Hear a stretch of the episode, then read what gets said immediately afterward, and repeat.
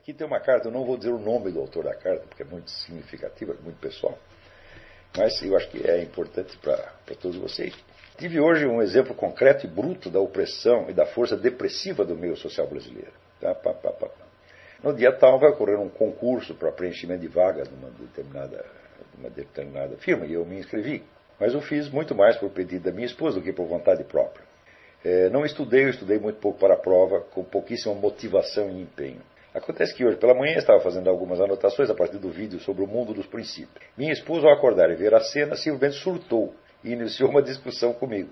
Disse-me que eu era o irresponsável por não estar estudando pelo concurso. Após isso, a coisa evoluiu para uma discussão sobre as minhas responsabilidades enquanto chefe de família. E um dos principais deveres, se não o principal, na ótica dela, era de que eu devia lhe proporcionar uma vida melhor e pensar no nosso filho. Ela está grávida. Nesse exato momento, percebi toda a miséria e depressão do ambiente social brasileiro. Minha esposa, meus pais, todo o círculo de convivência são desgraçadamente burgueses. O paraíso deles, a santíssima trindade deles e de toda a classe média carioca, acredito, é um condomínio fechado com piscina na Barra da Tijuca, plano de saúde e cargo público com vencimentos a partir de 10 mil reais por mês. Ou seja, não importa se estou buscando uma vida intelectual verdadeira, autêntica, sincera ou não. O que importa é viver uma vidinha burguesa com um empreguinho público, tudo de acordo com os sentimentos e convenções dos homens sérios responsáveis. Argumentei, talvez tenha sido um erro, que naquele exato instante ela estava sendo uma influência negativa na minha vida, um fator depressivo, algo que me afastava da minha vocação. Ela não está fazendo somente isso. Ela está torcendo pelo seu fracasso. Porque se você está indo numa determinada linha, e é ali que você está apostando, tá certo? é claro que essa aposta é de mais longo prazo do que um mero concurso. Tá certo? E você é boicotado nesta linha, fala, ah, meu filho, lá sabe ela o que você pode ser daqui 20 ou 30 anos?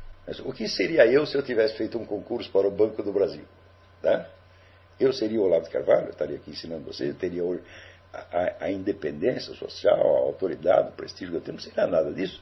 Tá certo? Eu seria mais um desgraçado que estaria no serviço psiquiátrico do Banco do Brasil, o Banco do Brasil tem essa coisa notável. Eu tive vários parentes que trabalham no Banco do Brasil, foram todos parar no, no serviço psiquiátrico, porque o serviço psiquiátrico do Banco do Brasil é maior do que o próprio Banco do Brasil.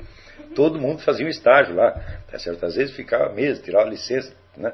A gente ficava louco, porque era vantajoso ficar louco, é muito melhor né? você estar tá na, na, na, lista dos loucos do que você estar tá trabalhando lá. Então, esse teria sido o meu destino. Então, é, você está fazendo uma aposta de longo prazo, porque o exercício da vida intelectual autêntica vai te abrir meios de atuação pública infinitamente maiores do que você teria como né, funcionário de tal ou qual empresa estatal ou, ou privada. Também, vamos dizer, vai te fortalecer muito, de tal maneira que o trato com a sociedade brasileira se tornará, de fato, mais, mais fácil para você. Num primeiro momento, você está apenas observando dificuldades e impossibilidades e você está meio assustado, tá certo?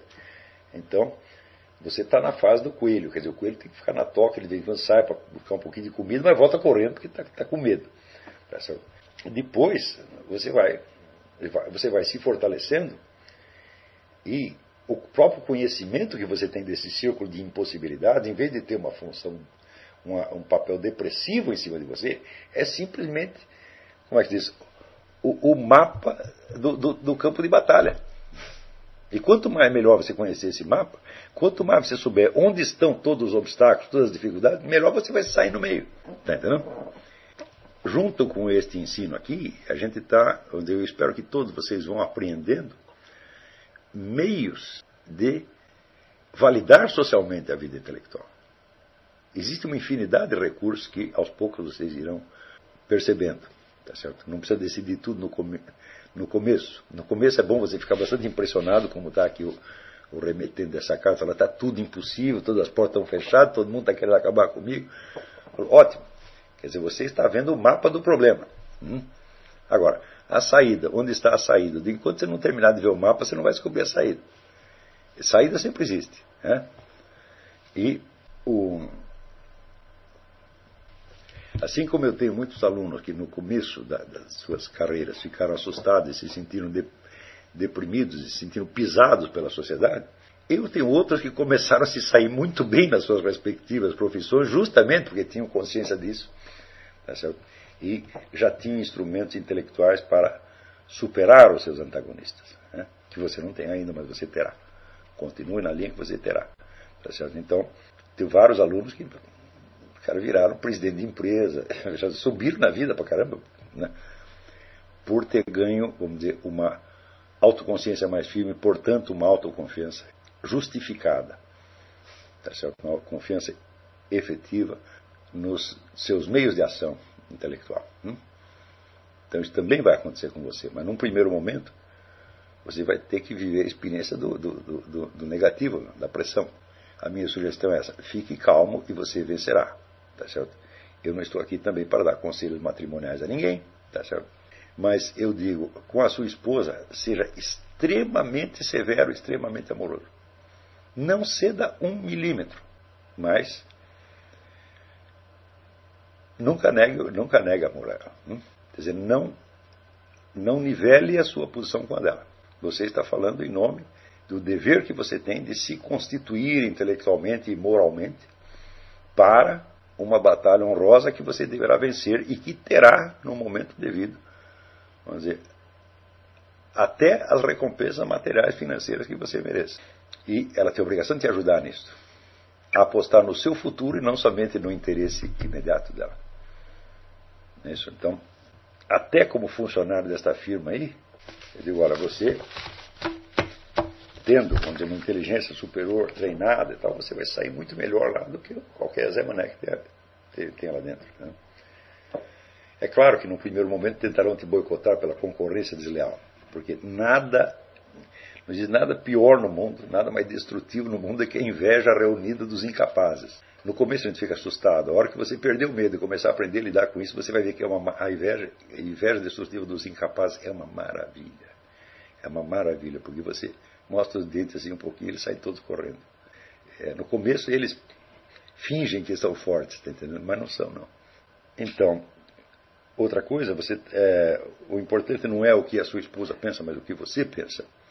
Eu, por exemplo, eu acho que nenhum pai de família tem obrigação nenhuma de dar uma vida melhor para ninguém. Ele tem obrigação de repartir com a família generosamente tudo o que ele tem, até o último tostão. Hum? Você vende as suas cuecas para você dar de comer aos seus filhos, tá certo?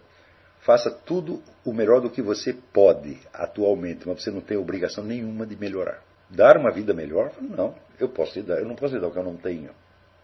É?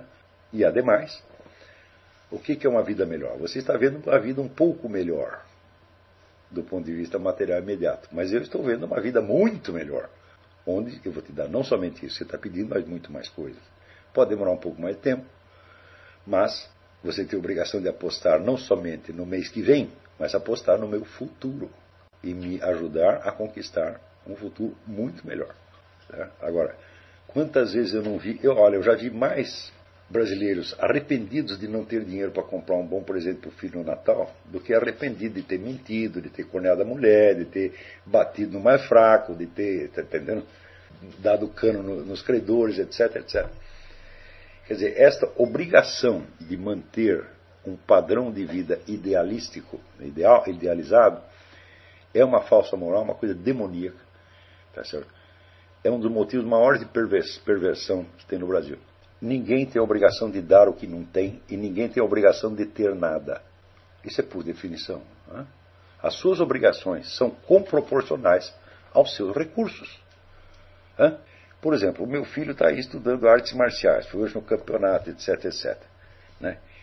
Ele tem alguma obrigação de ir lá lutar com o Vanderlei Silva e dar um cacete no Vanderlei Silva? Se ele entrar no rio com o Vanderlei Silva, o Vanderlei Silva vai fazer picadinho dele. Ele não tem nenhuma obrigação disso. Se ele quiser se preparar para isso no futuro, fala, muito bem, vai levar 10 anos, né? Vai dar um trabalho maluco, tá certo? Então, a classe média brasileira é louca para colocar nos ombros dos pais de família responsabilidades muito superiores a que eles podem carregar. É um processo realmente esmagatório. Minha sugestão: jamais fuja de seus deveres como pai de família, como marido. Nunca, nunca, nunca, nunca, nunca, nunca. Nem por uma vida de estudo encara essas obrigações como uma coisa absolutamente sacrossanta. Diga para si mesmo assim: se eu não sou nem capaz de sustentar a família, é claro que eu não sou capaz de estudar filosofia. Hã?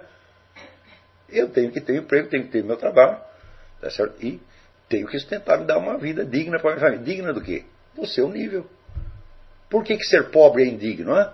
Agora imagina um sujeito pobre que trabalha, né? Você vai dizer, a vida dele é indigna. O que, que tem de indigno você não ter dinheiro no bolso? Hã? Indigno é você pegar o seu dinheiro e torrar tudo nos puteiros e não dar para sua família. Isso é indigno. Hã? Então você tem que ver que a sua obrigação é repartir com a mulher e os filhos o que você tem. Você pode até tentar melhorar um pouquinho, mas você não tem obrigação de subir financeiramente. E qualquer pessoa que exija isso de você está muito errada. Então você tem que ser, para a sua esposa, tem que ser um professor amoroso e severo. Não ceda um centímetro. Fique calmo, explique um milhão de vezes. Explique. Ah, você diz aqui que ela não entendeu. Meu filho, isso pode levar mil explicações. Explique de novo, e de novo, e de novo, e de novo, e de novo, com uma paciência, assim, sem fim. Se ela começar a. Peraí, senta aí, eu vou te explicar de novo. Não, peraí, senta aí, vou te explicar de novo. De novo, de novo, de novo, de novo. Não ceda um centímetro, não grite, não fique bravo. Hum? Eu sei que depois de. Se ela continuar com a mesma insistência durante 10 anos, tá certo? Daí você tem o direito de ficar bravo. Mas ela começou agora, coitadinha, e está grávida. Mulher grávida, você sabe que pô, o sangue não vai para o cérebro direito, então fica faltando ali, né? Então, então, com mulher grávida não se discute, não adianta. Não adianta. Então, tenha paciência, mas não paciência, mas não tolerância. E bondade e não fraqueza. E meta na sua cabeça. Um dia eu vou convencer essa mulher. Um dia ela vai chegar para mim e dizer, eu estava errada, eu te prejudiquei. Hum?